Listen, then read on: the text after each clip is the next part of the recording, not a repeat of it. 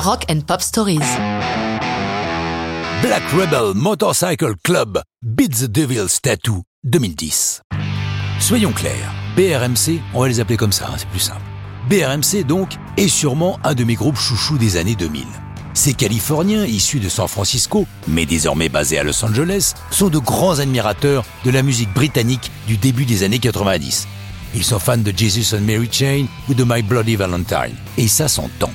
Les ambiances sombres, leur guitare saturée, leur son garage tirant sur le psychédélisme et le blues fait partie de ce qui se fait de mieux, même si certains peuvent trouver qu'il manque de renouvellement d'album en album.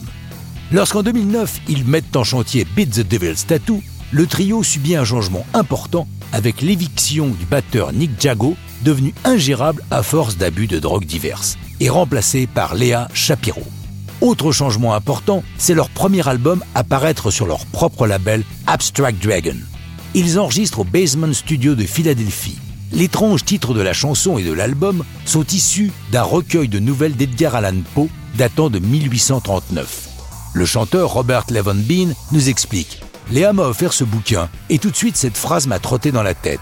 J'en ai cherché la signification exacte et j'ai appris que l'origine en était militaire. C'est ainsi qu'était qualifié le roulement de tambour ou le coup de clairon qui appelait les soldats à rentrer dans leur camp à la nuit tombée. Depuis, cette expression s'applique aux personnes anxieuses qui pianotent leurs doigts sur une table ou agitent leurs pieds frénétiquement. Au-delà de ce titre, Robert nous raconte l'écriture de la chanson. C'est la seule chanson que j'ai écrite alors que j'étais défoncé. Je ne le conseille à personne. J'étais au bord de l'incapacité à composer, complètement égaré dans l'espace et dans le temps. J'essayais de jouer autre chose, mais n'y parvenais pas. Inlassablement, cette mélodie de guitare revenait. C'était la seule chose que j'arrivais à jouer.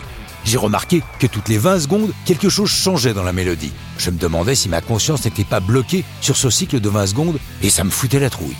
Revenu de son mauvais trip, Robert parvient à compléter sa chanson, mais à l'écoute, il est assez facile d'imaginer dans quel état il se trouvait.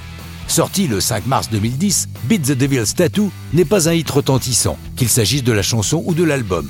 Mais avec leur fanbase importante, cela permet une phase de transition au groupe qui va ensuite traverser différentes épreuves personnelles, comme la mort du père du bassiste Robert Bean, qui était leur ingénieur du son sur la route, ou l'opération au cerveau subie par leur batteuse Léa Shapiro.